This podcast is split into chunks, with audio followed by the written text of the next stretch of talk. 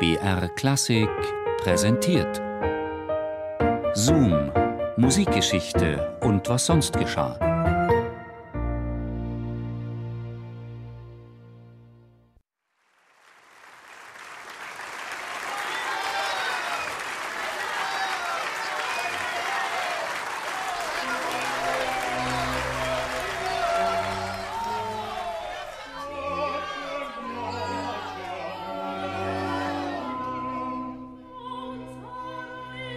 Seit der Aufführung dieser berühmten Singereien kommt man in kein Haus, in keine Gesellschaft von gutem Ton, wo nicht ein Duett, ein Terzett, ein Finale aus Una cosa rara gesungen oder auf dem Flügel heruntergetrommelt wird.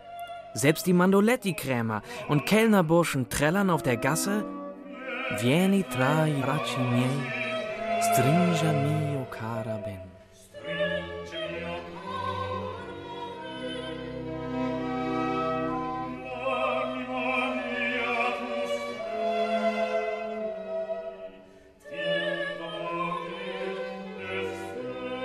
Die Aufführung der Oper Una cosa rara am 17. November 1786 im Wiener Burgtheater wurde mit großer Begeisterung aufgenommen und löste in der Stadt eine regelrechte Modewelle aus. Der Komponist Vicente Martín y Soler war bislang in Wien kaum bekannt, eroberte aber in nur kurzer Zeit die Herzen der Wiener Bevölkerung.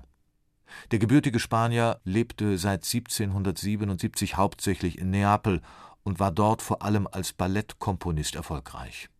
Bei einem längeren Aufenthalt in Venedig ließ er sich vom Auftreten der berühmten englischen Sopranistin Nancy Storace dermaßen hinreißen, dass er ihr Stantepede nach Wien zu ihrem nächsten Engagement nachreiste.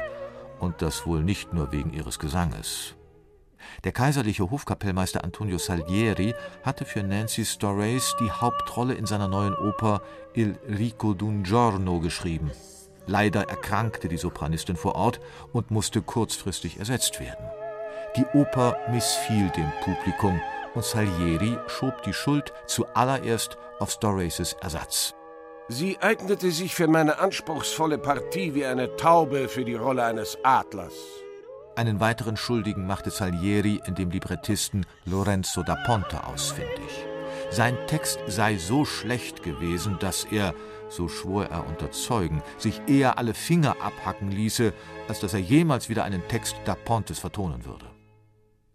Kaiser Joseph II. legte daraufhin da Ponte nahe, eine Zusammenarbeit mit dem gerade in der Stadt anwesenden Martin y Soler zu versuchen. Da Ponte, wozu schreibt ihr für diese jämmerlichen Leute? Macht lieber Libretti für Mozart und Martini. Die Zusammenarbeit zwischen Da Ponte und Martini Soler begann mit zwei abwechslungsreichen und unterhaltsamen Opere buffe. Vor allem Rabore di Diana war sehr erfolgreich. Das Stück war die am häufigsten aufgeführte Oper am Wiener Burgtheater in den Jahren 1783 bis 1792, also auch in der Zeit, als Mozarts Opern Le Nozze di Figaro, Don Giovanni und Così fan tutte dort gegeben wurden. Mit Una cosa rara wurde dieser Erfolg allerdings weit übertroffen. Dies war europaweit die erfolgreichste Oper im 18. Jahrhundert. Eine besonders raffinierte Finte da Pontes war, dass er seine Autorschaft von Una cosa rara bis weit nach der Premiere geheim halten konnte. Einer der Sänger soll ihn gar provoziert haben. Da könnt ihr lernen, Signor da Ponte, wie man ein Libretto für eine komische Oper schreibt. Erst als das Textbuch öffentlich ausgiebig gewürdigt und dahinter eine unbekannte literarische Größe als Autor vermutet wurde, gab sich da Ponte als wahrer Urheber zu erkennen. Der Triumph, den er daraufhin bei der Wiener Bevölkerung feiern durfte, bedeutete ihm sicherlich mehr als nur eine Entlohnung für die Schmähungen während der Zusammenarbeit mit Salieri. Besonders die Frauen, die immer wieder die Cosa Rara sehen und sich auf die Art der Cosa Rara kleiden wollten, hielten auch Martin und mich wahrhaftig für Cose Rare, sozusagen für seltene Tiere. Wir hätten mehr Liebesabenteuer haben können, als alle fahrenden Ritter der Tafelrunde sie in 20 Jahren gehabt haben. Es regnete Einladungen zu Spaziergängen, zu Mittag- und Abendessen, zu Landpartien, zum Fischfang, Wir bekamen zuckersüße Billettchen, Geschenke mit rätselhaften Versen und so weiter.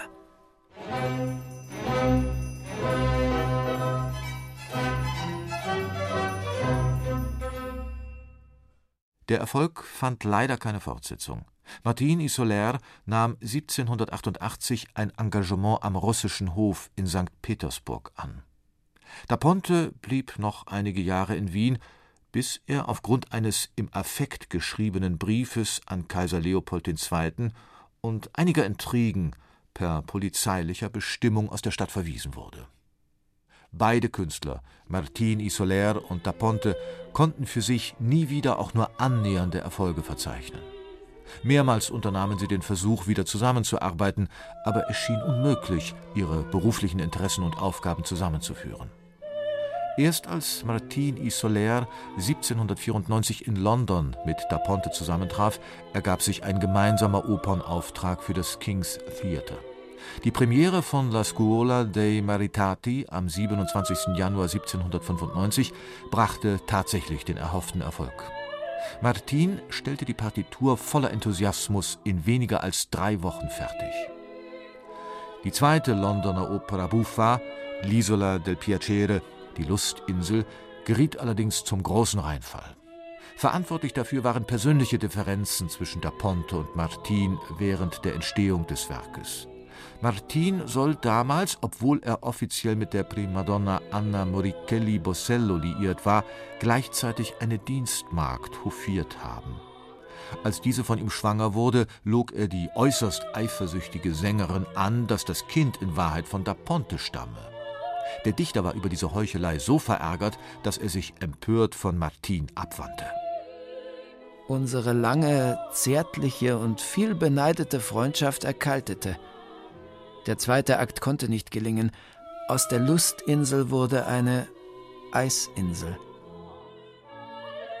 Das letzte Gemeinschaftswerk wurde nach nur vier Vorstellungen abgesetzt und die Wege des Erfolgsduos trennten sich. Da Ponte starb 1838 im Alter von 89 Jahren in New York. Martin Isolaire kehrte nach dem Misserfolg Anfang 1796 erneut nach St. Petersburg zurück und verweilte dort bis zu seinem Lebensende.